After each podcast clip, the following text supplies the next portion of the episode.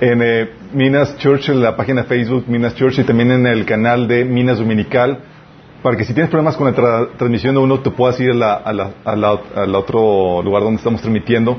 Inscríbete en la página, dale like, comparte, ayúdanos a, a, distribuir, a difundir el mensaje de la palabra de Dios. Vamos a, a orar, poner este tiempo en las manos de Dios, chicos. Agarran a sus niños.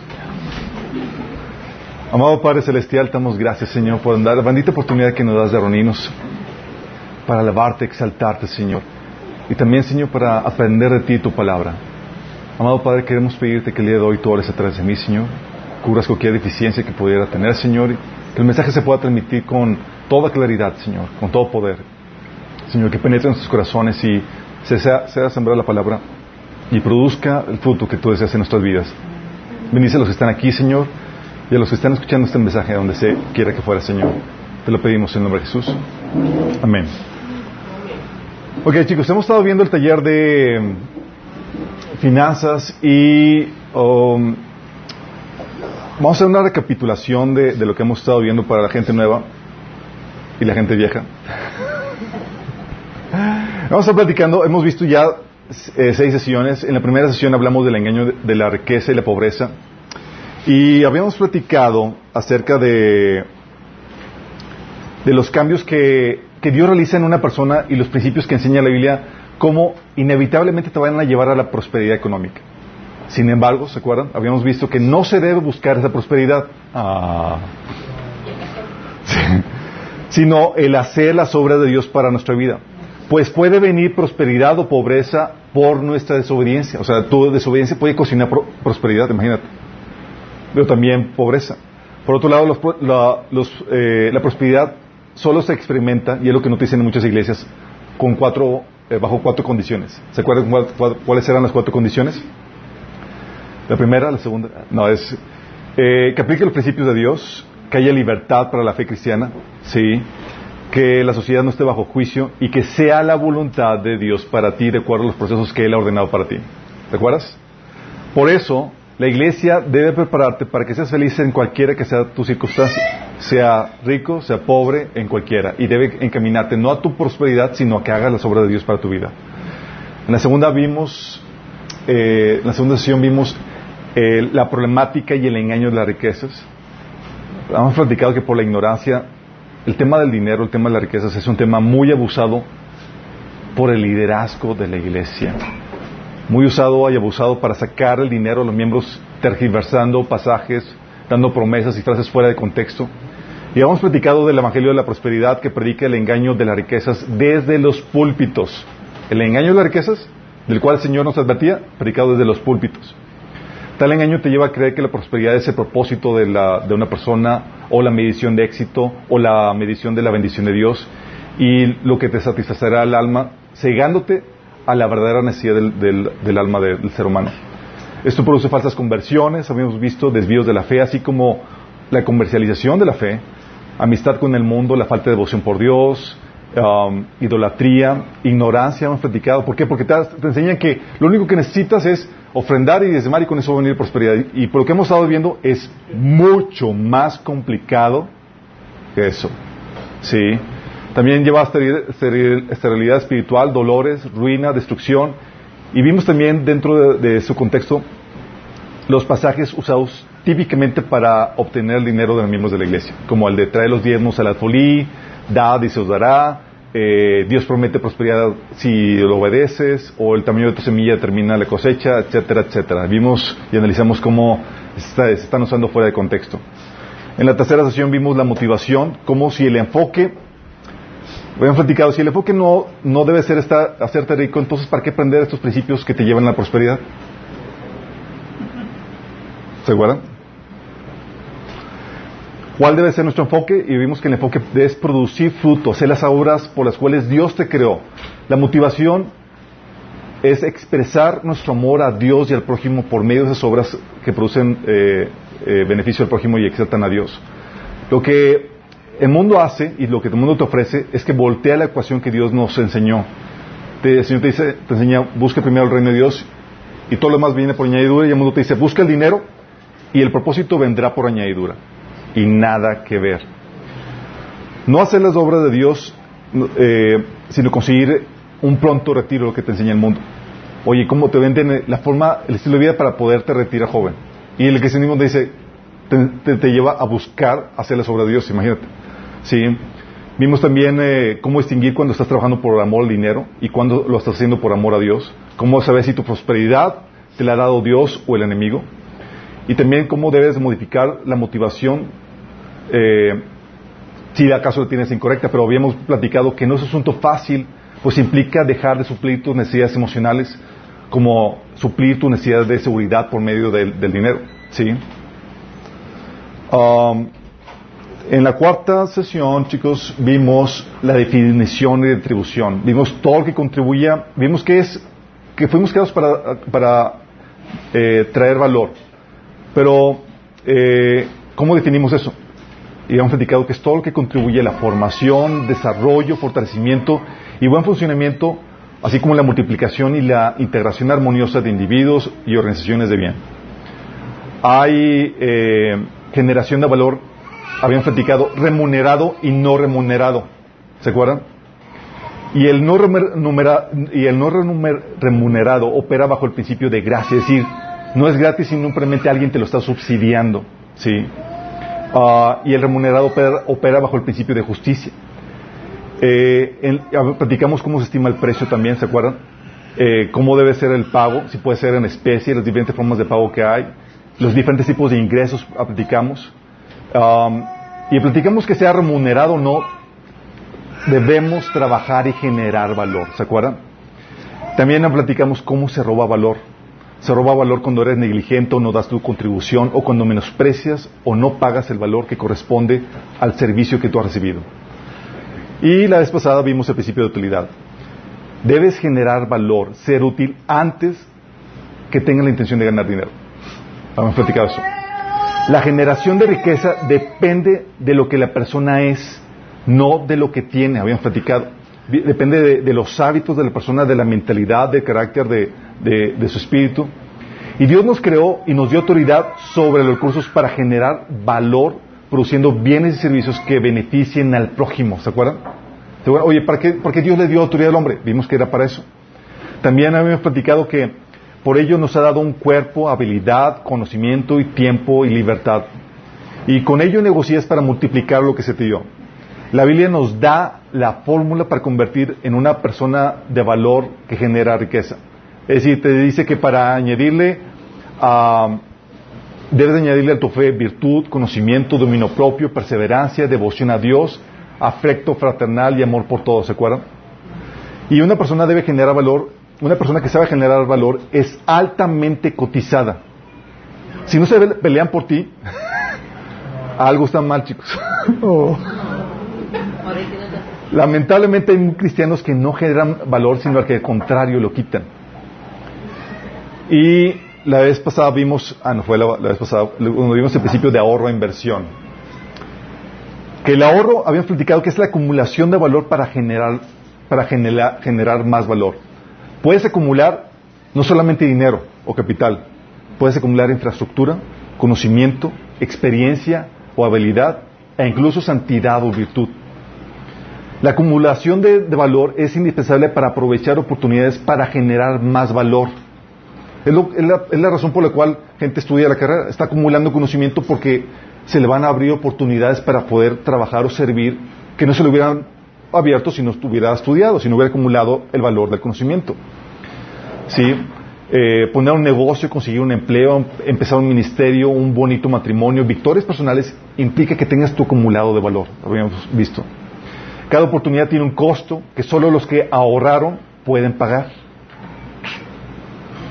Ahorrar implica un sacrificio, el abstenerte, el postergar la recompensa. Y el secreto radica en cómo usas el, principal recurso que Dios te ha dado, que es tu tiempo. Todos tenemos el mismo tiempo, pero no todos lo invierten para generar más valor. Unos simplemente lo utilizan para disfrutar. ¿sí? No que esté mal el disfrute, pero cuando es el enfoque, ahí es cuando se distorsiona. O usas tu tiempo para el disfrute o lo usas para trabajar y acumular valor. Y es así como eh, conseguimos una mejor oportunidad de inversión para generar aún más inversión. Y hay facilidades, habían platicado para el ahorro, hay planes de ahorro, hay eh, cursos, diplomados. La iglesia funciona como un eh, facilitador de, de, eh, para que acumules valor. Y algo que platicamos al final, que no platicamos la sesión pasada, era de episodios como la, los chinos en España. Hay, un, hay una, ¿cómo se llama? Hay un documental que salió hace años acerca de cómo los chinos estaban prosperando en medio de la peor crisis de España. ¿Se acuerdan que estaba el desempleo 25%? Y ellos lo que hacían era que entraban eh, en, un, trabajo, conseguían un trabajo, y gastaban nada. Y sacan los reportajes de cómo una chinita y otro chinito, por ejemplo, prácticamente no se compraban ropa, economizaban la comida, y así eran por dos, tres, cuatro años. Ya que acumulaban, salían y ponían su propio negocio, y no gastaban seguían así por dos, tres, cuatro años, y luego empezaban a multiplicar lo demás y, luego vivían en casas así bien opulentas y demás, con carros de último. dices, ¿qué pasó? Pagaban el precio con la cuestión de, del ahorro, imagínate. ¿sí? En medio de la peor crisis estaban siendo los, que, los más prósperos. Y estaban aprovechando la crisis para comprar negocios y hacer otras cosas. Porque te estaban acumulando, o sabían el principio del acumular valor. Y es donde llegamos al principio de esta, este episodio, chicos la inversión. Y vamos, vamos a ver el principio de toda inversión implica un riesgo. Y esta es la parte fea del acumulo de, ah, del ahorro, chicos. ¿Por qué? Porque dices, oye, ok, ya ahorraste, la Biblia me enseña a acumular valor, te enseña que hay oportunidades que solamente van a venir si, van a ir si solamente, solamente, tienes, si has acumulado tu, tu valor. Y ahorraste y estás listo para invertir. Y tú confiado te dices, pues el Señor me enseñó a ahorrar y voy a invertir. Inviertes y La inversión se multiplica y la oportunidad de servicio prospera y todo es maravilloso. ¿Sí o no? No, chicos, no es tan fácil la cosa. La Biblia nos enseña el principio de riesgo en toda inversión. Fíjate lo que dice Eclesiastés 9:11. Escucha. Dice, observé algo más bajo el sol el corredor más veloz no siempre gana la carrera y el guerrero más fuerte no siempre gana la batalla. Los sabios a veces pasan hambre, los habilidosos no necesariamente son ricos y los bien instruidos no siempre tienen éxito en la vida. Todo depende de la suerte de estar en el lugar correcto en el momento oportuno. ¿Te imaginas toda la fe que me pasé estudiando, acumulando conocimiento y eso no significa que voy a tener, no me asegura el éxito? O sea, tengo tiempo por, eh, trabajando para ser mejor guerrero y no más asegurar la, la, victoria en la batalla. Aún si desarrollo habilidad, si acumulo habilidad o experiencia, no me asegura el éxito. Este pasaje está muy fuerte. No por nada la Biblia te enseña, como parte del principio, el de no te jactes del día de mañana porque no sabes lo que el día traerá. O sea, tú dices, yo tengo un medio voy a prosperar eh, eh, mañana o en el futuro. No sabes. Es el principio de incertidumbre, chicos, de riesgo. Por eso, Santiago, en Santiago 4, del 3 al 17, eh, Santiago reprende a los cristianos que estaban asegurando que iban a hacer ganancias en el futuro. Dice, ahora escuchen esto, ustedes que dicen, hoy o mañana iremos a tal o cual ciudad, pasaremos un año ahí, haremos negocios y ganaremos dinero. O sea, hombres de fe declarando sobre su futuro. ¿Qué le dice Santiago? Y eso que ni siquiera saben que sucederá mañana. O sea, ¿qué te está enseñando? El principio de incertidumbre, el principio de riesgo. No sabes. Dice que es su vida. Ustedes son como niebla que aparece en un momento y luego se desvanece. Más bien deberían decir, si el Señor quiere, viviremos y haremos eso o aquello. Pero ahora se jactan con sus fanfarronerías. Toda esta jactancia es mala. Así que cometen pecado todo el que sabe hacer el bien y no lo hace. ¡Qué fuerte! Te está enseñando el principio de incertidumbre. O sea, tú puedes tener tu ahorro y demás. Y dices, oye, voy a invertir, voy a hacer esto y lo otro, y voy a prosperar. Y ellos dicen, no, no, no. No es así. Hay el riesgo de que fracases. Y que todo lo que tú trabajaste, invertiste, bye. Y eso lo vemos en la, no solamente en la Biblia, lo vemos en la vida, chicos. Oye, ahorraste, acumulaste conocimiento en la universidad, Pregunta, ¿es garantía de que vas a conseguir un buen trabajo con eso? No. No existe el riesgo de que no consigas el trabajo con aquello que estudiaste, con ese conocimiento que acumulaste, que no consigas esa oportunidad de servicio. Oye, acumulaste experiencia y habilidad. ¿Es garantía de que ganarás el puesto o la competencia por la cual estás luchando?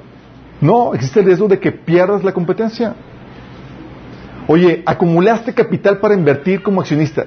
¿Es garantía de que te generará ganancia? No. No, existe el riesgo de que te genere pérdida. Oye, acumulaste infraestructura y capital para un negocio. Lo pones. ¿Es garantía de que tendrá éxito? No. Existe el riesgo de que genere pérdida.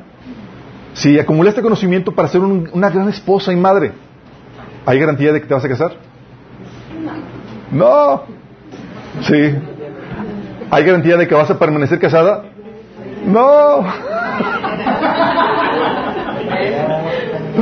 Oye, acumulaste trabajo y dedicación y eh, para invertiste en tus hijos, una muy buena crianza.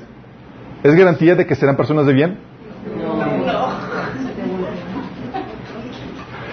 ¿Es garantía de que seguirán el camino de Dios? No, sino que existe riesgo de que se aparten. Sí. A lo que es que hacemos lo que es, todo lo que hacemos, no para eliminar eso, sino para disminuir el riesgo del fracaso. Fíjate bien esto. Eso Dios lo permite para darnos humildad, chicos. Si no, nos ensobreceríamos así de fácil. Ah, pues ya hice esto, voy a tener, es, no, humildito. Sí. Aún los que trabajamos para el Señor y todos los que estamos haciendo, los que vivimos para el Señor, todo el servicio y todo el esfuerzo que haces, ¿es garantía de que tendrás una recompensa? No, pues podrías echar a perder tu inversión apartándote de él al último momento. Qué heavy, ¿no? La Biblia te habla de la inversión y el fracaso en varios episodios.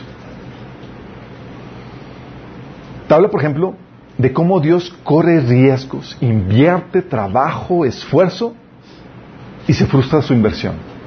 Vez tras vez en muchos pasajes. Tienes el caso, por ejemplo, de Dios con la generación de que se de Egipto. Levanta un líder, lo prepara, lo capacita, lo envía, invierte tiempo, hace milagros y saca a toda la gente de ahí. Y todo lo que había hecho con esa gente se le cebó. ¿Se acuerdan? O sea, el proyecto era sacar a esa gente para llevarla a la tierra prometida, chicos. ¿Se pudo lograr eso? No, ¿se acuerdan? Dice, en números 14, 21 al, al 30 dice, Juro por mí mismo y por mi gloria que llena toda la tierra, que aunque vieron mi gloria y las maravillas que hice en Egipto y en el desierto, ninguno de los que me desobedecieron y me pusieron a prueba repetidas veces, verá jamás la tierra que bajo juramento prometía dar a sus padres. Vóytelas. Y lo dice, los cadáveres de todos ustedes quedarán tirados en el desierto. Ninguno de los censados mayores de 20 años que murmuraban contra mí tomará posesión de la tierra que, le prometí. ¿Se imaginan? ¡Qué heavy!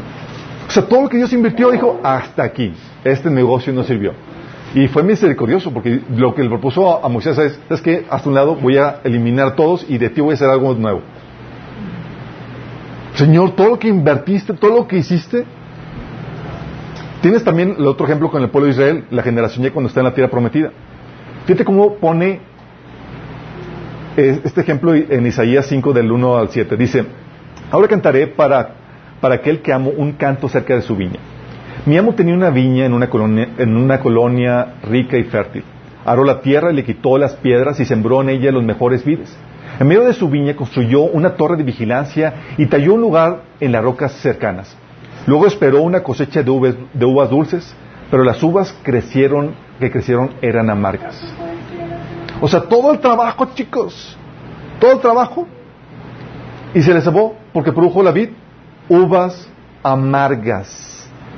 Lo dice, ahora ustedes, pueblo de Jerusalén y de Judá, juzguen entre mi viña y yo. ¿Qué más podría hacer por mi viña que no haya hecho ya? Porque cuando esperaba, porque cuando esperaba uvas dulces, mi viña me dio uvas amargas. Déjenme decirles ahora lo que haré con mi viña. Haré abajo, echaré abajo sus cercos y dejaré que se destruya. Derrumbaré sus muros y dejaré que los animales lo pisoteen la convertiré en un lugar silvestre donde se podan las, los vides y se remuevan la, tierra. Un lugar cubierto de cardos y espinos. Ordenaré a las nubes que no, deje, que no dejen caer la lluvia sobre ella. ¿Se imaginan esto, chicos? Todo el trabajo de inversión en infraestructura. Y se echó a perder. Produjo uvas silvestres. Lo mismo pasó con Jesús en, la, en su misión en la tierra. ¿Se acuerdan cuál era la misión de Jesús? Era traer de vuelta al pueblo de Israel a Dios. ¿Y se acuerdan? Jesús entrando a Jerusalén que decía, Mateo 23, 37, Jerusalén, Jerusalén, que matas a los profetas y apedreas a los que te son enviados. Dice, ¿cuántas veces quise juntar a tus hijos como la gallina junta sus puñuelos, puñuelos debajo de sus alas y no quisiste? Llega al final de los días del Mesías aquí en la tierra y fíjate cómo se expresa su trabajo aquí en la tierra. Dice, dice en Isaías 49 del 3 al 6, dice, mi labor parece tan inútil, he gastado mis fuerzas en vano y sin ningún propósito. No obstante, lo dejo todo en manos del Señor, confiaré en que Dios me recompensará.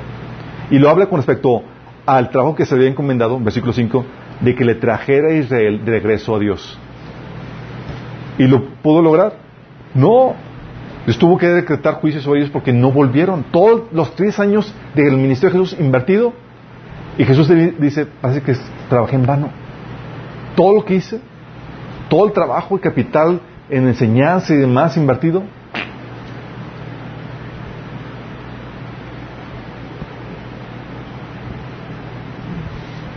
Y luego pone una, eh, Dios pone su relación con su pueblo como un, en su relación, lo, de hecho lo ejemplifica como un negocio que sale mal. Dice en Mateo 21 del 33 al 39, escuchen esta parábola. Había un propietario que plantó un viñedo, lo cercó y cavó un lugar y, construyó una torre de vigilancia. Luego arrendó el viñedo a, a unos labradores y se fue de viaje. O sea, construyó, invirtió en infraestructura se desgastó. Cuando se acercó el tiempo de la cosecha, mandó sus siervos eh, a, los labradores para recibir de estos lo que le correspondía. Los labradores agarraron a esos siervos, golpearon a uno, mataron a otro y, apedrearon al tercero. Después los mandó a otros, mandó otros siervos en medio en mayor número que la primera vez y también los maltrataron. Por último, les mandó su propio hijo, pensando, a mi hijo sí lo respetarán. Pero cuando los labradores vieron al hijo, se se dijeron unos a otros, este es el heredero, matémoslo para quedarnos con su herencia. Así que lo echaron mano, lo arrojaron fuera del viñedo y lo mataron. O sea, no solamente hubo pérdida económica, hubo pérdida en cuestión de su hijo. O sea, Dios está diciendo, mi relación con ustedes por Israel ha sido un mal negocio. Uno esperaría que, oye, invertí y espero recibir ganancias. Todo el trabajado. Y no. Lo mismo pasaba, por ejemplo, con Pablo en su trabajo con la iglesia. Y eso es que eh, Pablo era muy intenso. Iba a un lugar, armaba una iglesia y se iba. No se quedaba mucho tiempo. Y dice, en la torre, este Pablo, sí, Pablo, ya te vas y yo me voy. Ahí se los encomiendo, Señor. no te vayas. Y los pastoreaba en cartas y mandaba a sus asistentes a que les dieran, a que los monitoreara y demás. Y luego se topaba con noticias como las de Galatas, donde todo lo que había hecho en la, en la en, en, Galicia, Galacia, perdón, eh, se estaba echando a perder. Y dice Pablo en Gálatas 4:11, temo por ustedes, quizá todo el arduo trabajo que hice entre ustedes fue en vano. ¿te imaginas? Invirtiendo, no sé cuánto tiempo haya estado ahí, pero invirtiendo en enseñanza, en pastoreo, en cocheo, y la gente en la cual invertiste tanto tiempo se cebó. heavy. Pablo estaba temiendo de que todo el trabajo que había hecho con los de Gálatas se estaba echando a perder. Igual con los filipenses, dice en Filipenses 2.16, aférrense a la palabra de vida, entonces el día que Cristo vuelva, me sentiré orgulloso de no haber corrido la carrera en vano y de que mi trabajo no fue inútil. Tómala. ¿Se ¿te imaginas la situación? También con los de Tesanolicenses. O sea, Pablo Estuvo en la iglesia de esa vez sí sabemos cuánto estuvo, estuvo tres fines de semana. Compartió el Evangelio y se armó todo eh, y se fue. Y les compartió el Evangelio y les compartió escatología para ser más precisos. Eh, y vino sobre la iglesia de Tesalonicenses una prueba muy difícil de persecución. Y dice Pablo, por esa razón, como yo no pude más, o sea, no sabe en qué situación estaban los de la iglesia de Tesalonicenses, envié a Timoteo para averiguar si la fe de ustedes seguía firme Tenía miedo de que el tentador los hubiera vencido y que nuestro trabajo hubiera sido en vano. ¿Te imaginas? Pues obviamente invertiste trabajo, pues quieres cuidar el trabajo que hiciste o asegurarte que que no se te cebe, que no se, que no se vaya a derrumbar. Lo mismo hizo con la iglesia de Colosenses y con la iglesia de Corintios. De hecho, lo mismo hace Dios contigo. Dios invirtió y todos se realizan, chicos. Todos producen buen fruto. Tú eres una inversión de riesgo.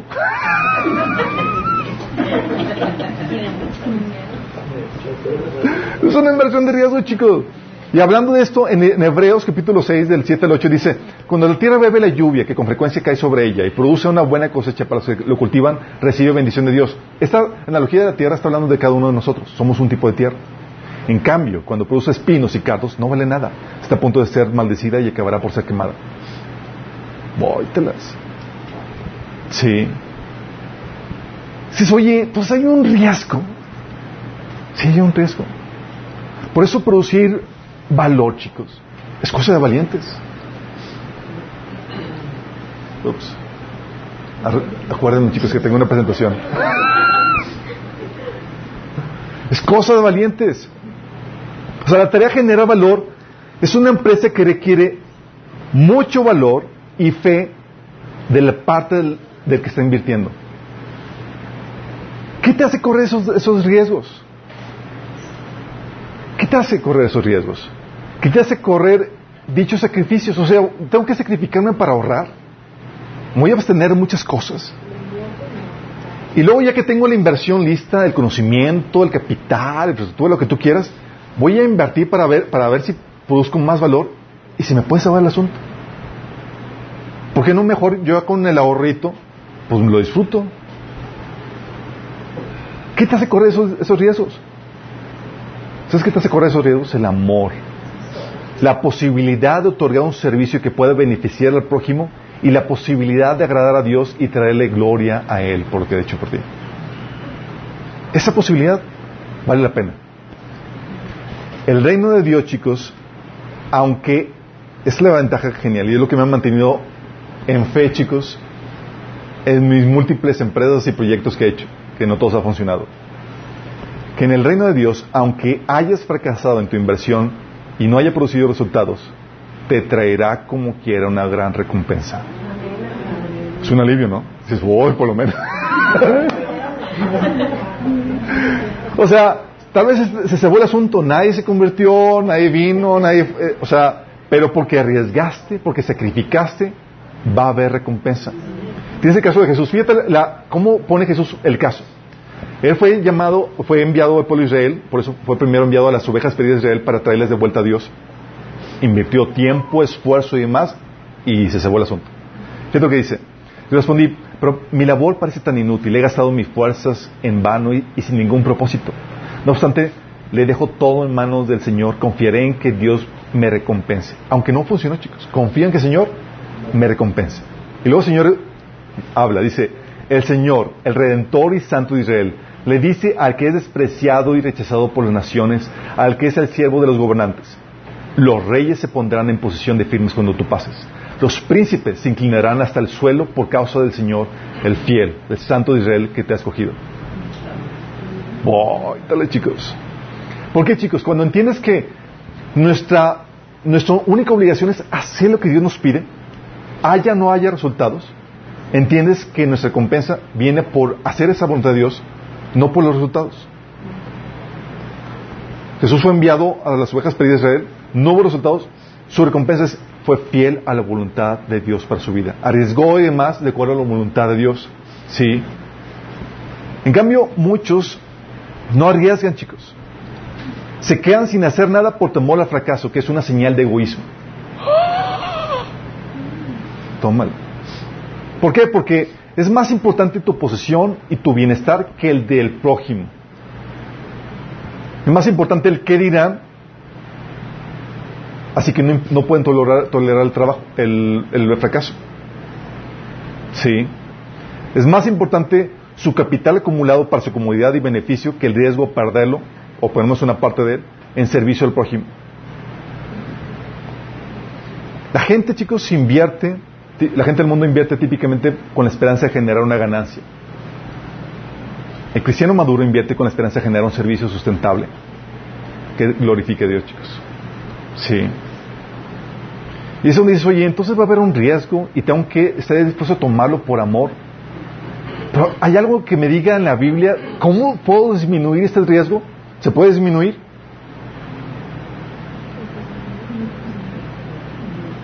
Sí, no. No, sí. La Biblia nos enseña cómo disminuir este riesgo, chicos. Y el riesgo no se va a quitar. Te va a enseñar humildad. No vas a poder presumir, esto va a funcionar, voy a prosperar. No es, si Dios quiere, va a pasar eso. Te mantiene humildito. Sí. Aunque tú digas, es que es de Dios, tiene que prosperar. ¿Sabes cuántos proyectos yo decía que eran Dios y fueron a la, a la ruina?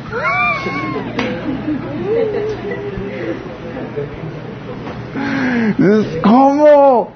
Si Jesús estuvo dispuesto a fracasar, chicos, y Dios fracasó, ¿cómo tú te atreves a presumir que nunca vas a fracasar? Sí. Si Dios estaba corriendo riesgos y fracasó en algunas empresas que Él realizó con el pueblo de Israel y aún con muchos de nosotros, ¿cómo nos atrevemos a decir que nosotros no vamos a fracasar porque soy de Dios? Sí. ¿Se puede disminuir el riesgo? Afortunadamente sí se puede disminuir el riesgo. Ay, gracias a Dios. Para disminuir el riesgo. O sea, nada más quiero que visualices esto.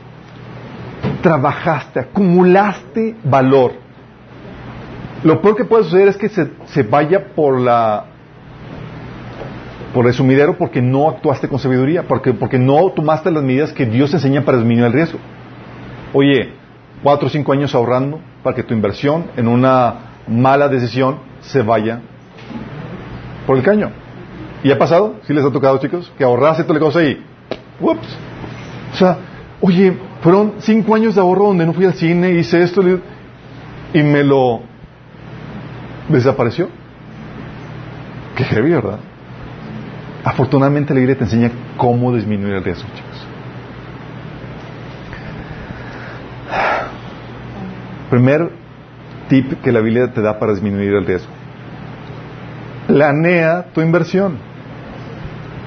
Ay, planea tu inversión. Ya, spoiler alert. no vieron nada, chicos. Planea tu inversión. Hay riesgos que se eliminan analizando y planeando muy bien tu inversión para prevenir y eliminar los riesgos y amenazas que pudieran presentarse en el camino. Un poco de visualización te lleva a esto puede pasarse, esto puede presentarse y me prevengo de antemano. Un poco de reflexión, de hecho, vimos una sesión al inicio del año de cómo el cristiano debe tener la cualidad de reflexión, chicos. ¿Se acuerdan? Es parte de la planeación, chicos. Fíjate lo que dice la Biblia en Proverbios 15, 22. Los planes fracasan por falta de consejo. Muchos consejeros traen éxito. Faltan por falta de consejo. O sea, me aventé como el borra, chicos. No planeé, no busqué consejo. Hice una mala planeación. Oye, tienes ya tu acumulado, te vas a emprender algo y no buscaste consejo. Dice Proverbios 20:10, con buenos consejos los planes tienen éxito. No entres en guerra sin consejos sabios. ¿Tiene sentido, no? Proverbios 21.5 dice, los planes bien pensados, pura ganancia. Los planes apresurados, puro fracaso. Órale. De hecho, Jesús te lo ponía también en, Lucas 14, del 28 al 32, diciendo, supongamos que uno de ustedes quiere construir una torre.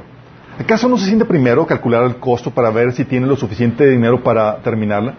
Si echa los cimientos y no puede terminarla, todos los que la vean comenzarán a burlarse de él. Sí, yo sabía que la gente es guerrilla. Entonces, sabía que te ibas a exponer, pero dice, haz, haz, planes, planifica.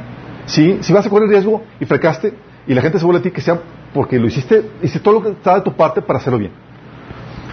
Dice, y dirán, este hombre ya no pudo, ya no pudo terminar lo que comenzó eh, a construir. O supongamos que un rey está a punto de ir a la guerra contra otro rey. ¿Acaso no se siente primero calcular si con diez mil hombres puede enfrentarse al que viene contra él con veinte mil?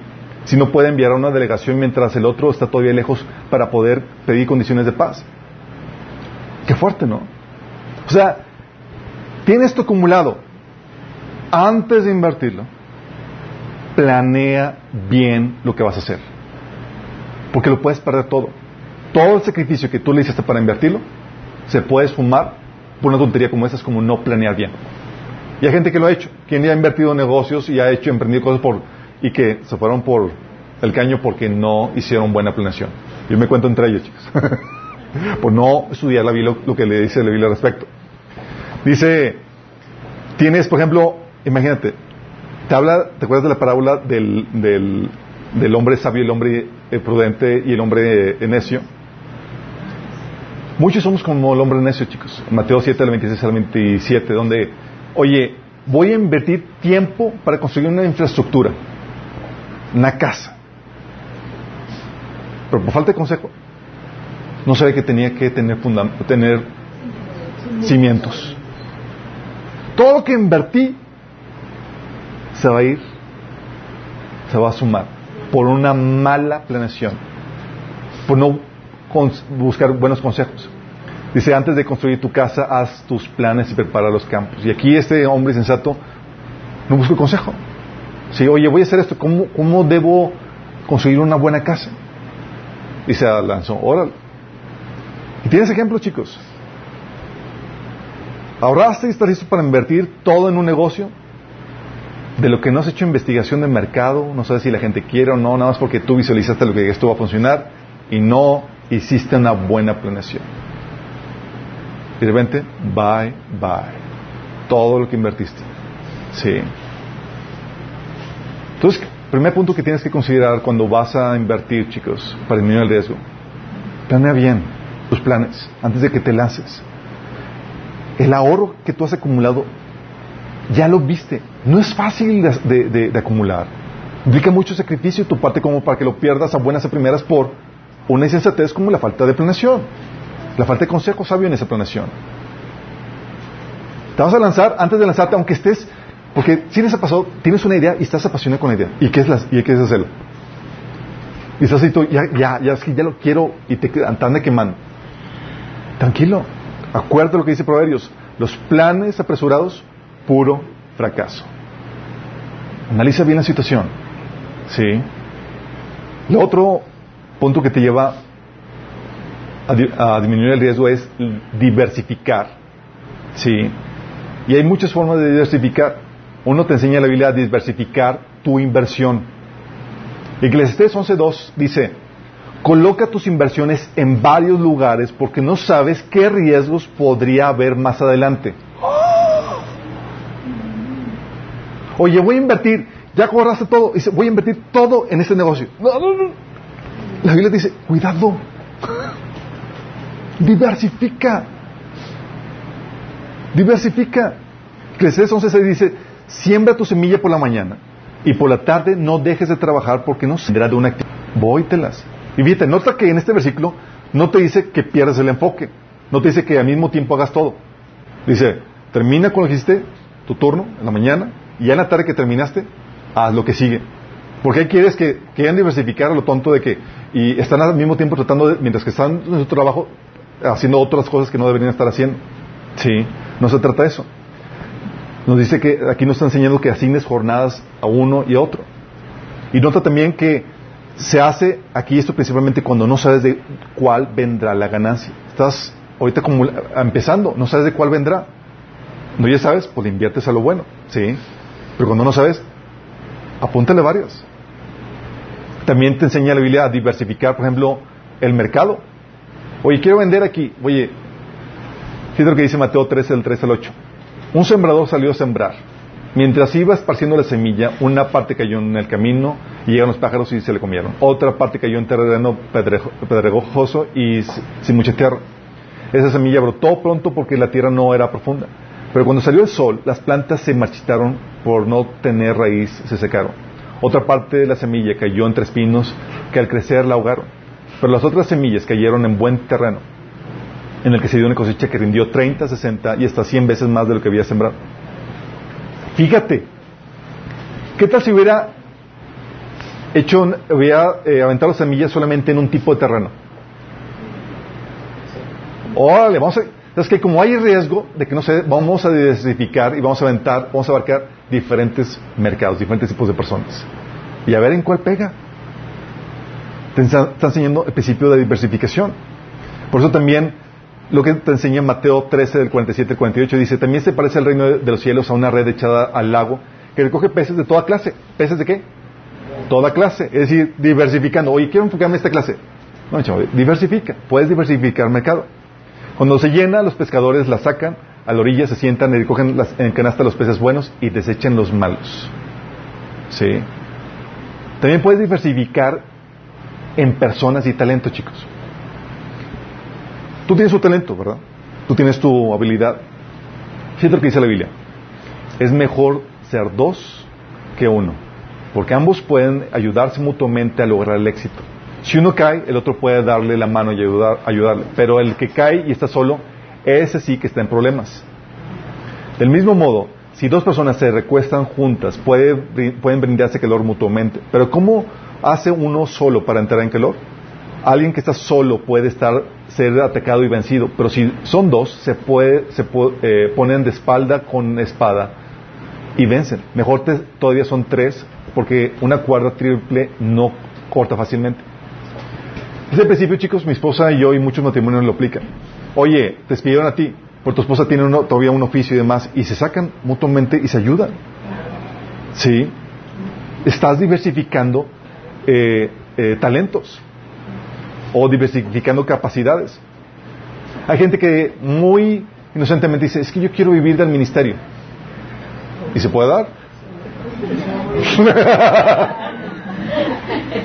Hay gente muy rica que vive del ministerio. Sí.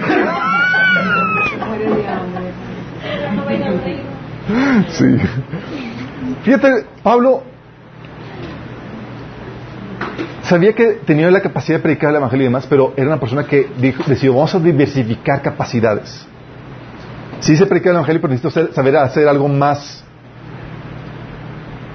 Sí. Fíjate, Pablo llegó a vivir del ministerio, sí. Dice 2 Corintios 11, de 7 al 9. Se cometí un pecado al humillarme yo para enaltecerlos a ustedes, predicándoles el evangelio de Dios gratuitamente. De hecho, yo despojé a otras iglesias al recibir de ella ayudas para servirles a ustedes. ¿Quién estuvo manteniendo a Pablo aquí en este episodio? Las iglesias. Iglesias que plantó, le ayudaban y lo mantenían, chicos. Dice, cuando estuve entre ustedes y necesité algo, nunca, no fui una carga para nadie, ya que los hermanos que llegaron de Macedonia suplieron mis necesidades. He evitado serles una carga en cualquier sentido y seguiré evitándolo. O sea, aquí, ¿quién mantuvo a Pablo? Las iglesias. Iglesias que él, que él había sembrado. ¿Vivía del ministerio? Sí. ¿Pero siempre lo hizo así? No. Pablo no solamente sabía predicar el Evangelio, chicos, no solamente sabía apologética, no solamente sabía escatología, no solamente sabía todas las cuestiones. Sabía trabajar, chicos. Dice Hechos 18 del 1 al 4. Dice, después de esto Pablo se marchó a Atenas y se fue a Corinto. Ahí se encontró un judío llamado Aquila, natural de Ponto, y con su esposa Priscila. Hacía poco habían llegado de Italia porque Claudio había mandado que todos los judíos fueran expulsados de Roma. Pablo fue a verlos. Y como hacía, como hacía tiendas de campaña, o carpas, o eran curtidores de pieles, al igual que ellos, se quedó para trabajar, para que trabajaran juntos. Entonces hacía un trabajo ahí con Aquila y con, con Priscila. todos los sábados, aparte, discutía en la sinagoga tratando de persuadir a judíos y a griegos. Entonces hacía sus tiendas, sus carpas, las cuales vendía, y luego también predicaba el Evangelio. Pablo llegaba a punto de decir en Hechos 20, 34, ustedes saben que mis dos manos han trabajado para satisfacer mis propias necesidades e incluso las necesidades de los que estuvieron conmigo. Entonces, ¿qué hizo Pablo? Diversificó oficios, chicos. Oye, no solamente voy a saber predicar la palabra, voy, no solamente voy a estudiar en un seminario, voy a saber otras cosas. ¿Sí? O sea, aparte de la carrera, hay gente que se queda solamente con su carrera. Aprende otros oficios. Hay gente que estudia una carrera y su papá sabe un oficio. Ah, pégate tu papá. Aprende su oficio. Porque tú no sabes cuál va a funcionar. ¿Sí? No te fíes, por ejemplo, los que estudiaron y consiguieron un empleo seguro, chicos. No te fíes de tu empleo seguro. Aprende otras formas de hacerte útil y generar valor. Sí. Gracias a Dios que nos ha dado la, la habilidad de ser, de ser un montón de cosas con habilidad, chicos. Aquí en, mi casa, por ejemplo, en situaciones donde no se llegó a ir mal en, el negocio, estábamos pasando por una hecha muy difícil. Eh, nos quedamos aquí sin muebles por una situación que vivimos familiarmente. Entonces estaba la, casa pelón. Y fue el oficio de mi esposa, no el mío, el que ella es conductora y graba spots de radio y demás. Si necesitan contactarla, me avisa. Eh, oye, fue su oficio la que nos ayudó y nos sacó de la bacha en la que estamos viviendo.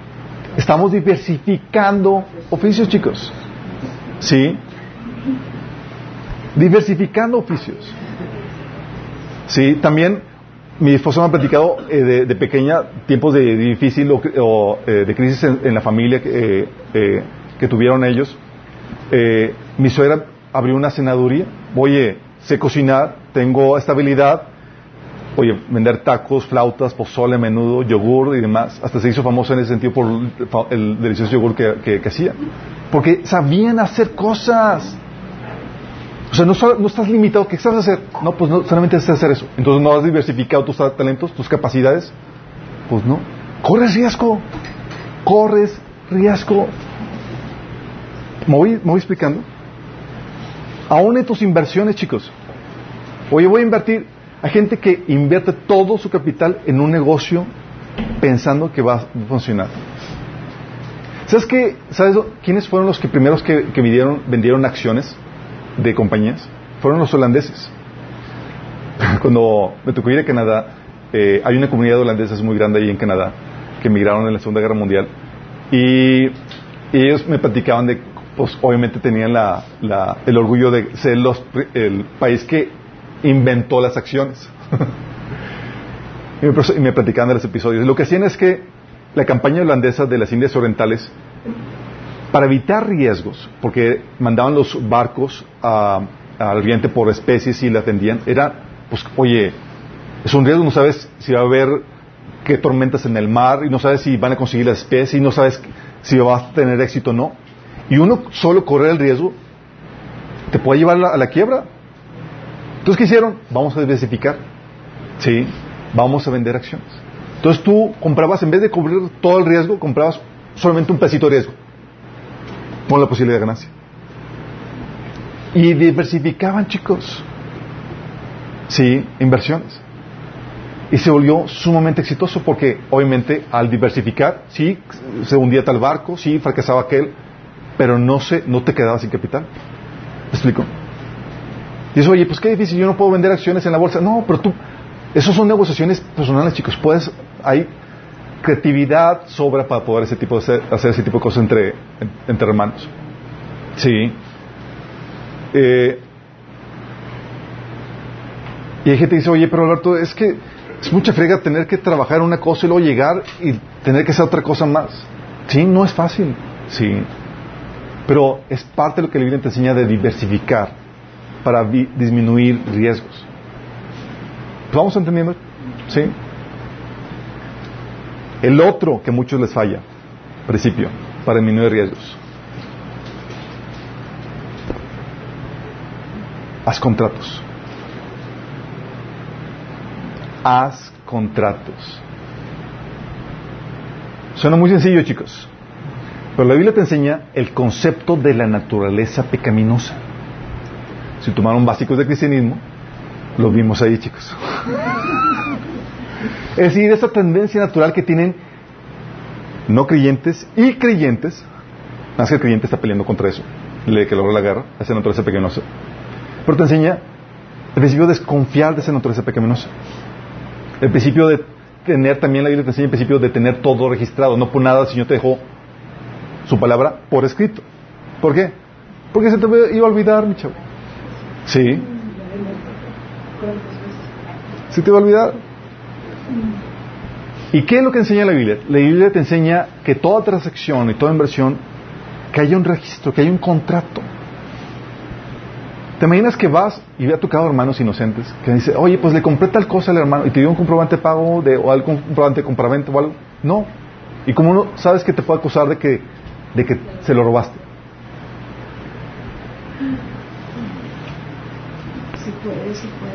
No hay ningún comprobante de nada. No hay nada que haya constado por escrito.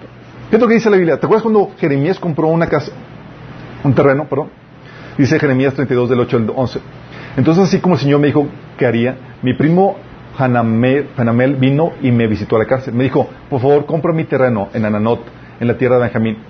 Por ley tienes el derecho de comprarlo antes de que lo ofrezca a algún otro. Así que cómpralo para ti.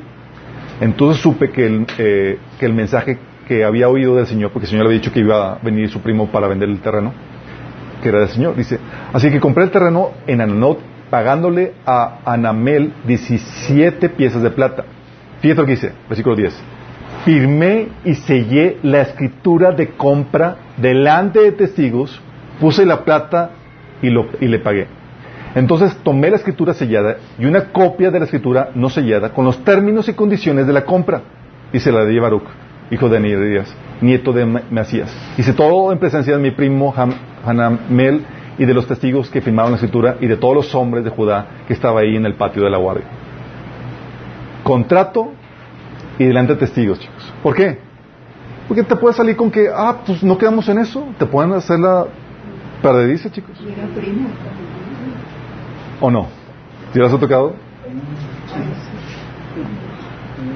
En Ruth 4.7 dice, en aquellos tiempos vas a ratificar, eh, para ratificar la redención o el traspaso de una propiedad en Israel, una de las partes contratantes se quitaba la sandalia y se la daba a otra.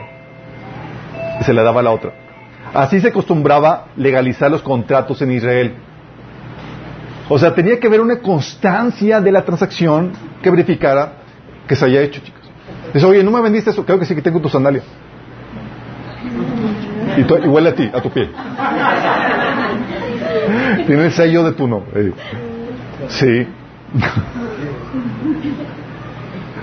¿Por qué, chicos? Porque si no hay contrato, te expones a que pierdas tu capital. Todo. Por un malentendido. Por un malentendido. ¿Te acuerdas el episodio, la parábola que el Señor nos, comenta en Mateo 20, del 1 al 14, donde un lavador manda, eh, un propietario manda a buscar labradores para su viñedo? ¿Se acuerda? Dice, asimismo al reino de los cielos aparece un propietario que salió de, la, de madrugada a contratar obreros para su viñedo. Acordó darles la paga de un día de trabajo y los envió a su viñedo. Fíjate, un acuerdo, una transacción, chicos, ¿sí? Y luego al final dice, pero cuando llegaron los, que fueron contratados primero, esperaban recibir más. Esperaban recibir más. Ellos estaban, habían acordado recibir el salario de un día, pero ellos de repente cambiaron de expectativa y dijeron, queremos recibir más. Pero cada uno de ellos recibió también la paga de un día. Al recibirla comenzaron a murmurar contra el propietario. Aquí casi que se estaban organizándose, organizándose para demandar. Estos que fueron los primeros en ser contratados trabajaron una sola hora, dijeron, y ustedes los han tratado como a nosotros que hemos soportado el peso del trabajo y el calor del día. Pero él le contestó a uno de ellos, amigo, no estoy cometiendo ninguna injusticia contigo. ¿Acaso no aceptaste trabajar por esa paga? Toma y vete. Quiero darle a este último obrero contratado lo mismo que te di a ti. ¿O es que no tengo derecho a hacer lo que yo quiera con mi dinero? ¿O te da envidia que yo sea generoso? Y es que chicos, en los contratos se establecen los términos y condiciones en los cuales estás trabajando. Imagínate que no hubiera esto, que no hubiera los términos y condiciones. Y tú vas a invertir toda la cosa y por no tener contrato, toda tu inversión, todo tu ahorro que estás haciendo en tal proyecto, lo pierdes por una demanda, porque no hubo términos y condiciones. ¿Sí? Hay muchos negocios, compras e inversiones que se perdieron por falta de contratos que garanticen las condiciones y convenios del servicio. Gente que compraba cosas y dice, oye, ¿y te, dio el comprobante de, de compraventa? No, no tengo. Pero somos hermanos.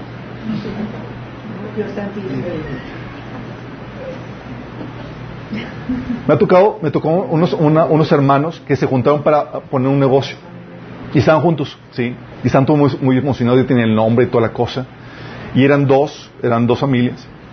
Y, y ya sabían que iban a hacer y toda la cosa. Y no sé por qué me pidió un consejo, pero me pidió un consejo para, para lo que estaban haciendo. Y yo le digo, ok, entonces se juntaron y van a, poner un negocio. Lo que pregunté, ¿ya establecieron las, las reglas de juego por escrito? ¿Y ya las firmaron? ¿Cómo que reglas? Sí, ahorita está muy bien, está maravilloso, está en el primer amor. Sí. Pero, ¿qué tal si hay una diferencia de opiniones? ¿Cómo van a resolverlas? ¿Ya la tienes por escrito? La inversión. ¿Ya, estaban, ¿Ya tienes acordado cómo la van a distribuir? Si alguien pone más, ¿cómo se va a retribuir? ¿Quién va a tomar las últimas decisiones en caso de conflictos, etcétera? No. No hay nada por escrito.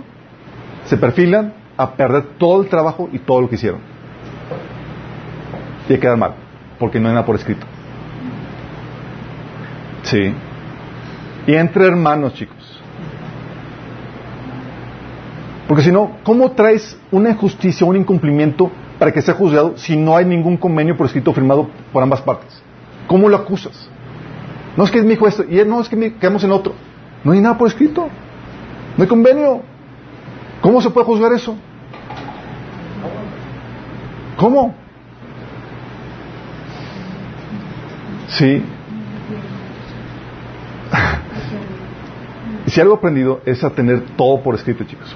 Y a los que me conocen saben que, que no van a entrar conmigo en ninguna negociación, negociación sin antes tener las condiciones en las cuales entramos. Por ejemplo, tenía mi hermana, mi hermana eh, ¿por qué? Por varias cosas, chicos, ya sabes. Una es la, situación de, de la naturaleza pecaminosa, de que a veces sí puedes querer tomar ventaja, sí, ser abusivo. O otra es la falta de memoria, no recuerdas en qué quedaste. Y tú recuerdas, pero para tu beneficio. Pero sinceramente. me ha tocado, por ejemplo, en, negociaciones incluso con, con, personas, con hermanos físicos de la carne. Hice una negociación con mi hermana eh, de la carne y, y estaba quejando con mi papá amargamente. No, es que Alberto no me paga, bla, bla, bla, bla, y llega conmigo mi papá. Dice, ¿cómo que no estás haciendo, cómo que no estás pagando a tu hermana, bla, bla? Y le saco el contrato, léelo. Ah, no, pues aquí viene. No, entonces, no, estás bien. Todo por escrito, Todo por escrito. Dame prueba. Vamos a ponernos de acuerdo. Todo por escrito. Porque tu memoria, mi memoria puede fallar. ¿Sí? ¿Cómo vamos a resolver este tipo de contingencias? Esto es lo otro. Vamos a ponerlo por escrito. Y aquí, por ejemplo, eh, personas han trabajado conmigo, Emily ha trabajado conmigo, y es vas a entrar a trabajar conmigo, vamos a ver las condiciones. De hecho, mi primo Carlos también aquí. Oye, esas son las condiciones, fírmalo. ¿Sí? Porque luego sale que se te van las cabras y pasa el tiempo y no sabes en qué quedó la cosa. Y surgen los pleitos, contiendas y toda inversión y lo trabajado se puede ir por la borda. Y ahora más que nunca, chicos, no hay, no hay excusa. Oye, tal vez sea muy complejo para ti sentarte y redactar un contrato. No tiene mucha ciencia, chicos, la verdad. Sí, son reglas de juego. No tiene que ser ni siquiera notariado. Pero para evitar conflictos y demás, ¿sabes qué puedes hacer? Agarras tu celular, sacas tu grabadora y dices, hermano, ah, a ver, ¿quedaste entonces en hacer esto? Sí, quedamos aquí. Ya queda por registro en audio y demás, y ya con eso queda. Ya quedó la regla de juego. Ya no con qué, pues no me acuerdo, no, nunca te dije eso. Ah, mira, aquí está tu audio. Sí. Sí. No, o sea, protege tu inversión, chicos. Protege el trabajo realizado. Y tener contratos te ayuda eso. ¿Vamos? Contratos de condiciones de servicio. A clientes. Oye, por eso los clientes, firma aquí. Sí, donde no me estoy diciendo responsable de esto o aquello. Si no te puedes presentar una demanda. Y aquí firmaste donde no me hice responsable. Y demás. Porque estás protegiendo tu inversión. ¿Vamos? Otra cosa que protege tu inversión, chicos. Las fianzas y seguros. No es comercial.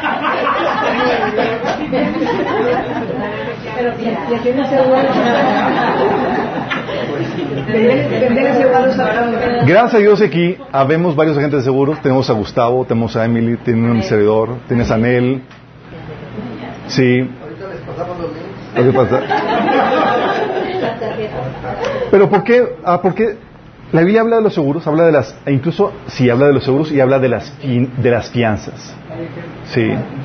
Es decir, fianzas, las garantías que a una persona da para garantizar un servicio, una obligación. Un préstamo. La Biblia te enseña a no fiarte y garantizar una obligación, chicos. Voy a entrar en una negociación, un servicio con alguien, con, oye, garantízalo. Oye, voy a invertir en hacer tal casa, o sea, garantízame el servicio que me vas a dar porque voy a invertir. Sí, y muchos negocios se han perdido de más o muchos capitales se han perdido porque no supieron que había ese tipo de recursos para garantizar eso. ¿Y la Biblia te habla de eso? Sí. Proverbios 20 y 16 dice, toma la prenda del que salga fiador de un extraño y deténle en garantía si le da en favor desconocidos. Es decir, no te conozco muy bien, aún si te conozco, dame garantía. Dame garantía. Sí, vas a proveer este servicio, garantiza, dame garantía de que, de que va a ser tal cosa. Y hay ese tipo de mecanismos, chicos. Las fianzas son esos, eh, esos instrumentos que ayudan a garantizar esas obligaciones en servicios en varias cosas. Dice Proverbios 11.5, es peligroso dar garantía por la deuda de un desconocido. Es más seguro no ser fiador de nadie. ¿Sí? ¿Por qué se pide fianza? Aquí te habla de que es un mecanismo que se da, chicos. De hecho, la Biblia menciona Dios pidiendo garantía por el servicio solicitado a alguien. Fíjate lo que dice. Primera Reyes 20 del 39 al 42.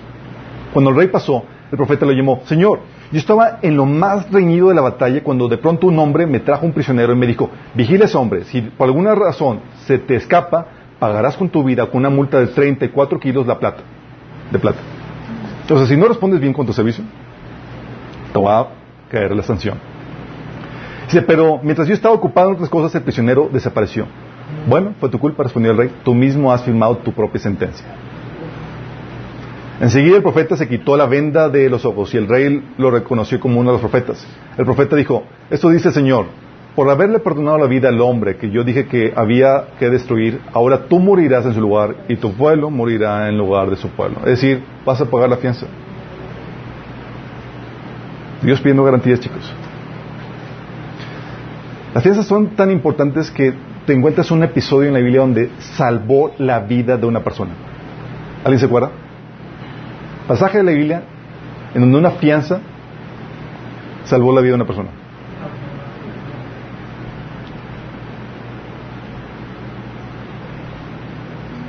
Tamar, en Génesis 3, 38, 5 al 26. Fíjate. Judá le, dice, Judá le vio, está hablando de Tamar, que era la viuda de, de uno de los hijos, de, de dos, dos de los hijos de, de Judá. Y le dijo Judá a Tamar, espérate como soltera en la casa de tu papá hasta que llegue el momento de que crezca mi hijo menor y te doy en matrimonio. Judá la vio y entonces cuando vio que estaba grandecito el chavo, pues Judá no se la quiso dar. Dijo, esta chica es la viuda negra, como que se casa se, muere, ¿sí? Entonces, esta chica fue, se arregló y vio que, que, eh, Judá iba en camino a eh, a su trabajo y, y, se puso en camino para charlar de él acerca de eso, pero le confundió con una prostituta. ¿Quién sabe cómo se habrá arreglado? Dice, Judá la vio y creyó que era una prostituta porque ella tenía el rostro cubierto. Entonces detuvo y le hizo una propuesta indecente. Judá, también que me querías. Le dijo, déjame tener sexo contigo. Le dijo sin darse cuenta de que era su propia nuera. ¿Cuánto me pagarás por tener sexo contigo? Sale negociación, chicos. Sí. Preguntó Tamar, te enviaré un cabrito de mi rebaño, prometió Judá. Pero ¿qué me darás como garantía de que enviarás el cabrito? ¿Qué pidió? Mira, dame una garantía. Quiero una fianza. Sí. Preguntó y dice, ¿qué clase de garantía quiere? Respondió ella quiero una garantía de la compañía. Eh, no, es. Ella contestó, déjame, déjame, déjame tu sello de identidad junto con su cordón y el bastón que llevas. Entonces Judá se los entregó. Después tuvo relaciones con ella y Tamar quedó embarazada. Luego ella regresó a su casa y se quitó el velo y se puso la ropa de viuda como de costumbre. Más tarde Judá le pidió a un amigo ir a el edumita que llevara al cabrito a la mujer y recogiera las cosas que le había dejado como garantía. Pero Irá no podía encontrarla. Entonces preguntó a los hombres de ese lugar, ¿dónde puedo encontrar la prostituta del templo local que se, sentaba junto al camino a la entrada de Nemaí, en, Naín? Nunca hemos tenido una prostituta del templo aquí, contestaron ellos. Entonces Ira regresó a donde estaba Judá y le dijo, no pueden encontrarla por ninguna parte y los hombres de la aldea afirman que nunca ha habido una prostituta del templo pagando en ese lugar. Entonces deja que se quede con las cosas que le, dijo Judá. El, el cabrito tal como acordamos, pero tú no pudiste encontrarla. Si regresamos a buscarla, seremos el asmirrey del pueblo. Unos tres meses después le dijeron a Judá, tu nuera Tamar se ha comportado como una prostituta y ahora como consecuencia está embarazada. Y Judá, sáquenla y quémenla. Órale. Pero cuando la sacaban para matarla, ella envió el siguiente mensaje a su suegro. El dueño de estas cosas fue quien me dejó embarazada. Tengo una fianza, chicos. Tengo una fianza. Y la cobró.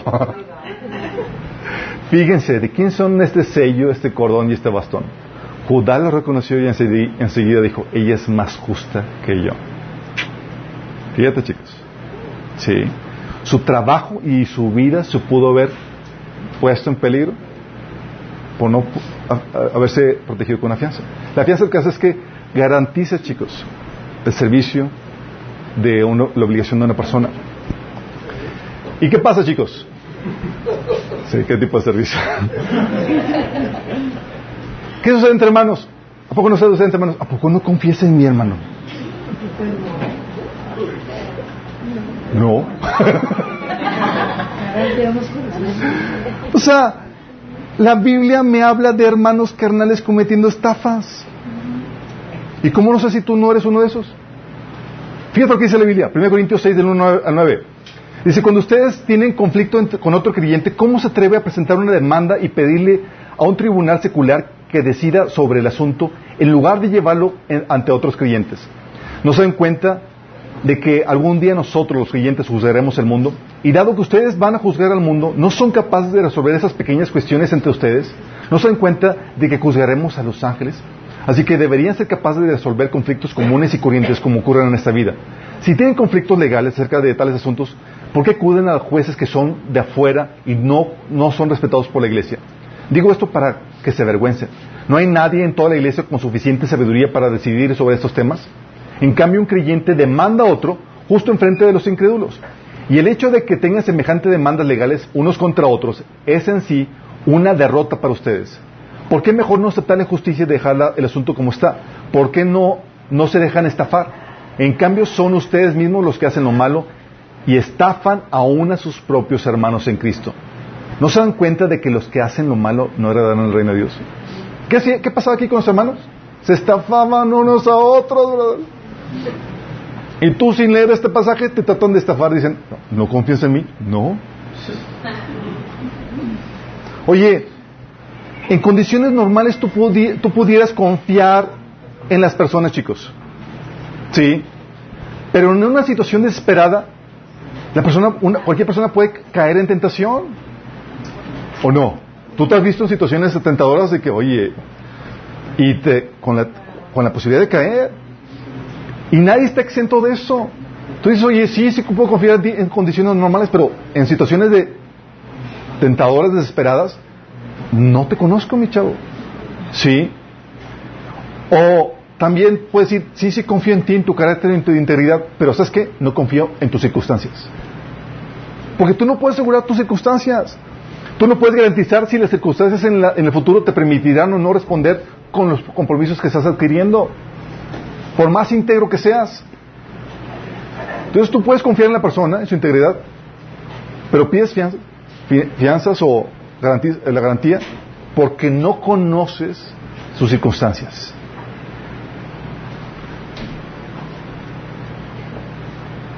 ¿Por qué crees que las personas que los bancos obliguen a las personas con buen crédito, por ejemplo, a comprar un seguro de vida. ¿Por qué crees? Tiene un buen crédito, pero no, nadie me garantiza que el tipo vaya a seguir viviendo. Y con invalidez, nadie me garantiza que el tipo va a, va, va a seguir trabajando. ¿Por qué? Protegen la inversión, protegen el capital, chicos, protegen el, el acumulado que tienen, porque cuesta trabajo hacerlo. Y la Biblia a ti y a mí como cristianos nos enseña eso mismo. ¿Vamos comprendiendo? ¿Ya están ahí cuantificando todas las metidas de pata que hemos hecho? Y hay fianzas, chicos, hay fianzas, diferentes tipos de fianzas. Fianzas de fidelidad que protegen patrimonio de empresas, garantizando la reparación del daño que pueda cocinar un empleado de la organización al cometer un delito patrimonial. Eh, hay fianzas de que amparan robo, fraude, abuso de confianza. Hay fianzas administrativas que garantizan el cumplimiento de obligaciones derivadas de algún contrato. ¿sí? Eh, hay diferentes tipos de, de fianzas que te ayudan a proteger tu inversión, chicos. Sí, disminuyes el riesgo. Y también están los seguros, en donde proteges tu inversión, tu propiedad, en contra eh, por siniestros que pueden venir de forma fortuita. La Biblia habla de los seguros, sí, sí habla. Habla de ser prevenido, previsor. Fíjate lo que dice. Proverbios 14, 16. Escuchen. Los sabios son precavidos y evitan el peligro. Los necios, confiados en sí mismos, se precipitan con imprudencia. ¿Qué son los sabios? Precavidos y evitan el peligro. Proverbios 14, 16. Proverbios 22, 3. El prudente se anticipa al peligro y toma precauciones. El simplón avanza, avanza ciegas y sufre las consecuencias. Proverbios 27, 12. El prudente se anticipa al peligro y toma precauciones. El simplón sigue adelante a ciegas y sufre las consecuencias. Oye, ese mismo versículo, sí, pero Dios vio que no lo leíste bien la, la vez pasada. Te lo saltaste, mi chavo. Va de nuevo. ¿Sí? ¿Por qué? Lo repite porque somos cabezones, chicos, y somos sabios en nuestra propia prudencia. Yo, por ejemplo, tengo aquí colegas que tienen muchos años en, la industria de seguros. Tengo eh, 12 años. Y se me ha tocado personas cabezonas en cuestión de previsión, los más difíciles de ver son los cristianos. Lamentablemente.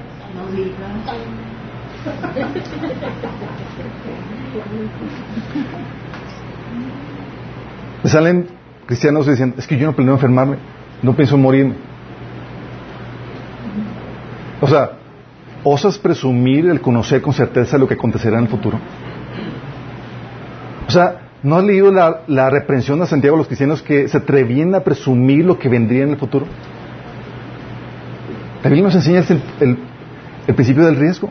Dice, no, Dios me protege. Sí, mi chavo. También Dios provee y sin embargo espera que te pongas a trabajar para conseguir la provisión. Del mismo modo, Dios te protege, pero espera que tomes medidas para lograr esa protección.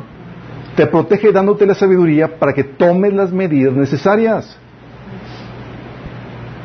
Me ha tocado, cristiano, digo, sí, cristianos, que voy y les ofrezco un seguro de vida.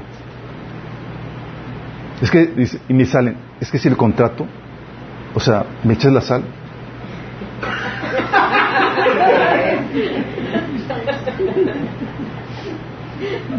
Sí, y me va a venir el siniestro.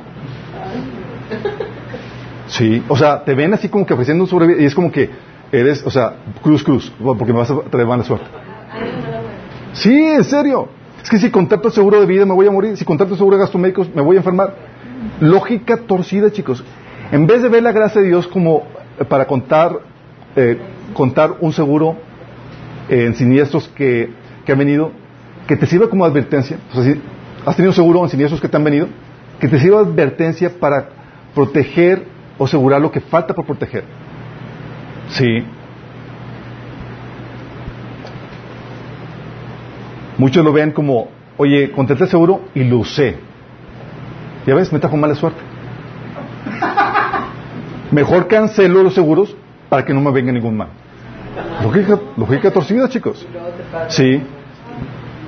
Déjame decirte, mi esposa no tenía seguro cuando nos casamos. Y me dice, nunca lo he necesitado. Lo contratamos y la primera que lo necesitó fue ella. Imagínate si hubiera pensado, no, es que, es que los seguros traen mala suerte, chicos. No, chicos, el siniestro, la calamidad iba a llegar y en su gracia Dios permitió que tuvieras un seguro para afrontarla. En su seguro, en su gracia, chicos, Dios permitió que tuvieras un seguro para afrontar ese siniestro. Porque todo va a llegar siniestro, chicos. En su gracia Dios dice, hijo, cayó aquí, protégete en lo que falta, por favor. Sí. Es como, por ejemplo, las personas que disfrutan la gracia de Dios. Sí, oye, son pecadores y les va bien. Y la Biblia dice en Romanos 2, dice, oye, esa gracia, esa paciencia de Dios es para que, para que no te expongas y vengas a Dios. Sí. Lo mismo aquí. Oye, gracias a Dios cayó allí. Imagínate si hubiera caído donde no está protegido el siniestro. Dios nos guarde. Sí. Y hay diferentes tipos de seguros, chicos, en ese sentido. Hay seguros de ahorro. ¿Por qué? Porque tú puedes comenzar al ahorro y dices, oye, ¿qué es mi capital y tal cosa? Para tal proyecto. Y hay el riesgo de que no se complete y quede truncado e inservible porque no lo alcanzaste. Bueno, hay seguros que protegen ese ahorro. ¿Se puede estropear tu ahorro? Bueno, hay seguros que lo protegen. Hay seguros de automóvil y de casa. Oye, te costó un buen ahorrar por tu automóvil. Protégelo. Se puede perder, chicos. No solamente se puede perder, te puedes meter en una demanda porque si necesitas tu carro y sale más caro. Tenía una persona que, le decía, oye, contrata tu póliza de RC tan siquiera. dice, no, hombre, mi buchito no, no vale nada. O sea, ya, y era un buchito literal. No le contrató. Y le pega un carro último modelo.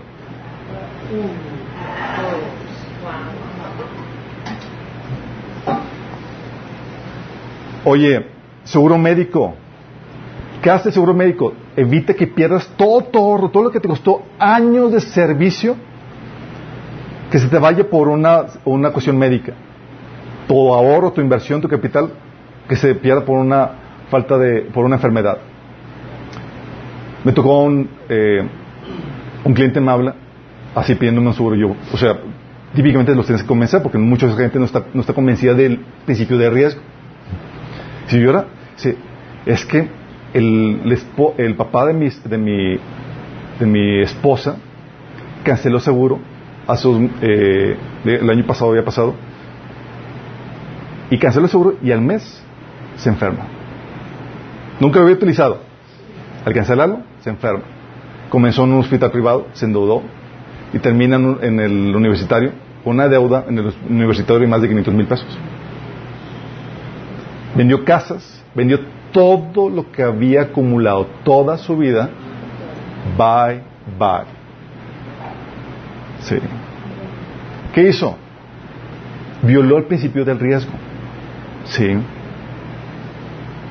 También, por ejemplo, ha tocado, me ha tocado pastores. Para, para ser solidario, dice, oye, es que los ancianos no tienen, no tienen seguro de gasto médico, y a mí me lo están pagando. Y él decidió, un pastor muy querido, que ya murió, decidió cancelar su póliza. La canceló y al paso de dos años le dio cáncer. Todos cargados financieramente la iglesia tratando de ya no, ya no solamente completar con los costos fijos, el local y toda la cosa, era pagarle todos eh, los tratamientos y demás que no son baratos, chicos. Y estuvo así por no sé cuántos años hasta que final murió. Porque si Dios, es que Dios me cuida. Si te da sabiduría para que tomes los pasos necesarios para hacer eso. No los violas. No eres insensato. ¿Sabes qué dice la Biblia? ¿Qué es lo que dice? Clamas la sabiduría en, las calles. En los lugares públicos levanta su voz. Clama en las esquinas de calles transitadas. A la entrada de la ciudad razona. ¿Hasta cuándo muchachos inexpertos seguirán aferrados a su inexperiencia?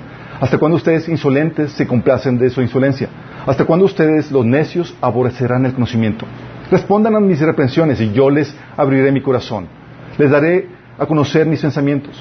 Cuando ustedes, como ustedes no me tendieron cuando los llame, y no me hicieron caso cuando les tendí la mano, sino que rechazaron todos mis consejos y no acataron mis reprensiones, ahora yo me burlaré de ustedes cuando caiga la desgracia. Yo seré quien se ría de ustedes cuando les ven, sobrevenga el miedo. Cuando el miedo les sobrevenga como una tormenta y la desgracia los arrastre como un torbellino. Fíjate qué fuerte. El Señor te enseña a no confiarte en tus propios, en tu propio razonamiento, en tu propia prudencia. Dice, Proverbios 3, del 5 al 7. Confía en el Señor de todo tu corazón y, en tu propia, y, no en tu propia inteligencia. Reconócelo en todos tus caminos y Él allanará tus sendas.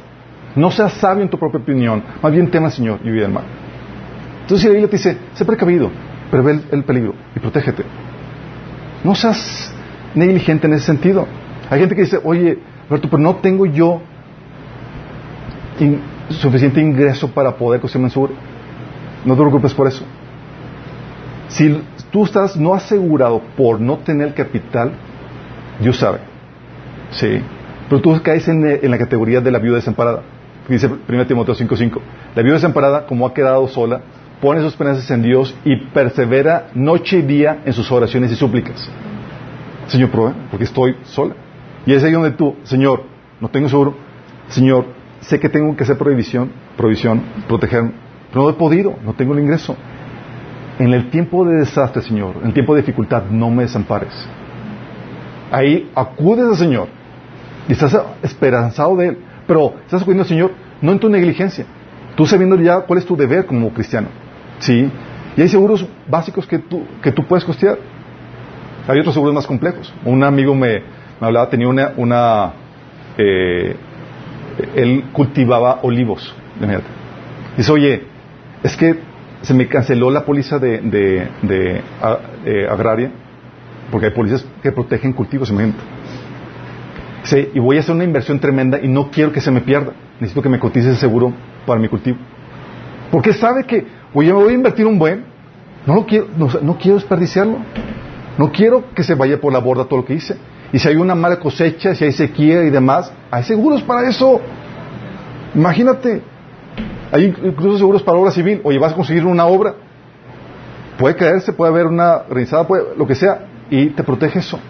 Pero te enseña el Señor el principio de la protección, chicos. Sí, de ser previsor ante los riesgos que hay a tu alrededor. Pero si tú, teniendo la capacidad, no haces los, tomas las medidas necesarias para protegerte, Tú estás cayendo en necedad y Dios no tiene compromiso contigo para protegerte. En ese sentido. ¿Me explico? Sí.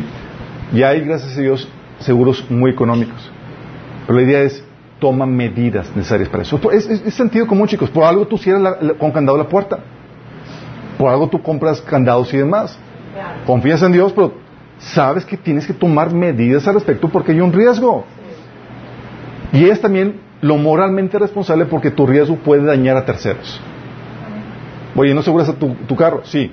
Tú dices, ah, pues yo estoy dispuesto a correr tu pérdida, pero ¿estás dispuesto a correr la pérdida por los daños a terceros? O tu negocio, no lo aseguraste, incendiaste y se encendió el, el, de, lado. ¿Estás dispuesto a hacer eso? Es moralmente irresponsable. Y tú como cristiano sabemos que no podemos hacer eso. ¿Vamos entendiendo, chicos? Son los principios, chicos. Cuatro principios para disminuir el riesgo. Y aunque los tomes todos, existe el riesgo al fracaso. Es decir, aunque hayas hecho todo, humilitos. Porque podamos, aún disminuyendo todo a, medida de lo posible, el riesgo puede venir el fracaso, puede perderse la inversión. ¿Sí? ¿Qué pasa si viene el fracaso, chicos? Sácale provecho al fracaso. Perdiste la inversión, Fracasó el matrimonio, fracasó tu carrera, no se dio lo que querías, fracasó lo que invertiste, todo eso. Puedes capitalizarlo. Tienes el caso de Jesús capitalizando sus esfuerzos. Todos los esfuerzos que Jesús hizo para el pueblo de Israel fracasaron. No, no regresó el pueblo, eh, el pueblo de Israel a Dios. ¿Se acuerdan? Fíjate lo que dice el pasaje. Isaías 49 del 4 al 6. Y fíjate cómo lo capitaliza. Yo respondí, mi labor parece tan inútil, he gastado mis fuerzas en vano y sin ningún propósito. No obstante, lo dejo todo en manos del Señor, confiaré en que Dios me recompensa. Y ahora habla el Señor, el que me formó en el seno de mi madre, para que fuera su siervo, el que me encomendó que le trajera a Israel de regreso. El Señor me ha honrado y me ha dado fuerzas. Él dice, harás algo más que devolverme al pueblo de Israel. Yo te haré luz para los gentiles y llevarás mi salvación a los confines de la tierra. En pocas palabras, lo que hicimos que era para el pueblo, lo que hicimos que era para el pueblo de Israel, que no funcionó, no lo compró, vamos a capitalizarlo para otro mercado, el de los gentiles. ¿Y qué creen chicos? El negocio tuvo un exitazo tremendo. Sí. Y aquí estamos prueba de ello. Oye, fracasó aquí, vamos a capitalizarlo. Y el fracaso se capitaliza, chicos, todo fracaso se, eh, el fracaso se desperdicia si no se capitaliza. Se puede y se capitaliza cuando extrae la moraleja, el conocimiento de eso. Oye, ok, fracasé. ¿Qué fue lo que me llevó a ese fracaso? Sí, fue algo que no hice, fue algo que hice mal. ¿Qué fue lo que hice? Porque lo peor que, lo peor que puedo hacer no es fracasar, es no sacarle provecho a ese fracaso. Extrae la, la moraleja del conocimiento, extrae la, la experiencia. Sí, debe salir de un fracaso más sabio. Si no sales más sabio, ¿qué loser? O sea, desperdiciaste esa, esa, esa experiencia. Y luego hace los cambios para volver a intentar. El fracaso es un verdadero fracaso cuando te lleva a no volver a correr riesgos, chicos. Porque cuando ya no vuelves a correr riesgos, te inhabilitas para cualquier cosa, cualquier empresa. Porque toda empresa incluye riesgos. ¿Sí? Tal vez no es lo mismo, pero sí en otro, porque el riesgo es una parte inherente de todo intento por generar valor. Gracias a Dios que nos da la sabiduría para poder disminuir ese riesgo, chicos. Y esos son los principios que tienes que seguir en ese sentido. Generar valor, chicos, no es tan sencillo, no es tan fácil. No es como que, a ver chicos, ofrenden aquí y les va a ir todo súper bien. Implica mucho coco implica que conozca el principio de Dios y entre ellos el principio de riesgo. No vale que lo pongas en práctica. Porque muchos andan por la vida sin protegerse en lo más mínimo, pudiendo hacerlo. Y si no, ya sabes por qué Pablo, que no tiene capital, para Señor, protégeme. Digo, ore por mí, por mi protección. Sí. Tenemos que estar bien conscientes de eso. tenemos que tomar medidas sabias en ese sentido. Generar riqueza es un asunto de sabios, chicos. Y la idea es que no desperdicies todo el esfuerzo que tú hiciste. Gracias a Dios que te incentiva, Señor, a que tomes esos riesgos. Pero ahora consciente de que de cada riesgo que tomes para el Señor va a tener su recompensa. Sí. Yo de forma inocente creía que como era Dios, tenía que prosperar. Y Dios me llevó a fracasos. Literalmente, me agarró la mano, ok chicos, vamos a echar a pared esto y vamos a hacerlo bien. Óralo. Oye, yo quedé todo ciscado, ok Señor, no quiero hacer nada. Sí. Yo pensé que esto era tuyo y que y pues mi lógica tonta era, si es de Dios, tiene que prosperar. Y no. Y el Señor me dijo, ok, esto te llevó a un nivel de experiencia, de conocimiento que necesitaba para que empieces al siguiente proyecto. O vamos a arriesgar otra vez. Órale, y vamos otra vez. Pero ya con mayor experiencia. Sí. Y quiero terminar con, un llamado de, ya para concluir, un llamado a las personas que, nos sintonizan o que están aquí, que, que aún no han rendido su vida a Cristo. ¿Sabes? Hay algo que le dice, la Biblia que Dios hizo a, favor de ti y. Dios invirtió su Hijo en nosotros. Lo, lo, dio como una ofrenda por el pecado, tu pecado y mi pecado, por amor a ti y a mí. Y el Señor se dispuesto estuvo dispuesto a hacer eso porque cree que tú eres una persona de mucho valor, que puedes generar mucho valor para Él. El Señor, con esa ofrenda de su Hijo en la cruz, que murió y que resucitó, Él te promete dar perdón, vida eterna. Y su Espíritu Santo que te lleva a producir mucho fruto para Él, que te lleva a ser una persona de bien. Si tú quieres ser esa persona, si tú quieres aceptar esa inversión que Dios hizo en ti, donde te da ese perdón al Espíritu Santo, donde te da esa vida eterna, yo te invito a que hagas esta oración conmigo de entrega. El Señor nada más te pide que te arrepientas, que estés dispuesto a dejar de seguir tus propios caminos para seguir los de Dios. Y que estés dispuesto a creer en Él, en que Jesús es Dios, que murió por ti en la cruz y que resucitó al tercer día por, como ofrenda por tus pecados. ¿Quieres hacer eso? Cierra tus ojos y dile, Señor, Señor Jesús, el día de hoy me arrepiento de mis pecados. Te pido que me perdones. Yo creo y confieso que tú eres el Señor, que murió por por mí en la cruz y que resucitó el tercer día. Ven, Señor Jesús, y entra dentro de mí. Dame tu Espíritu Santo. Cámbiame, transfórmame. Sálvame. En tu nombre, Jesús. Amén. Si hiciste esto, genuinamente tienes que dar, mostrar frutos de ese arrepentimiento. Tienes que empezar a leer la Biblia. Antes te ignoraba la voluntad de Dios voluntariamente. Ahora debes conocerla, porque ahora has decidido someterte a esa voluntad. Debes de leerla y debes congregarte. y empezar a discipularte. Si necesitas ayuda en eso, contáctanos. Y a todos los demás chicos, ¿cómo andamos por la vida? ¿Viviendo como insensatos o como sabios? Qué interesante, ¿no? Vamos a orar, porque el Señor nos sigue dando sabiduría para vivir como sabios. Amado Padre Celestial, gracias Señor. Porque, Padre, el generar riquezas tú nos estás enseñando que no es una varita mágica, sino requiere mucha sabiduría, Señor, la cual podemos extraer a manos llenas de tu palabra, Padre. Y ahora te pedimos, Señor, que nos ayudes a aplicarla, Padre. Perdónanos si hemos sido negligentes con las instrucciones que tú nos das, Señor. Porque tu palabra es muy clara, Señor. Y a veces somos sabios en nuestra propia prudencia, Señor, queriendo ignorar lo que tú nos instruyes a hacer, Señor. Padre, que podamos aplicar estos principios para disminuir el riesgo, Señor. Que podamos ser planes con sabiduría. Que podamos, Señor, diversificar, Padre. Que podamos hacer contratos en las relaciones que quede testificado ahí, Señor, en que lo que fue convenido, Señor. Y que podamos, podamos tomar las medidas pertinentes para proteger la inversión que con mucho esfuerzo hemos realizado para tu gloria y tu honra, Señor. Ayúdanos, Señor, en este proceso.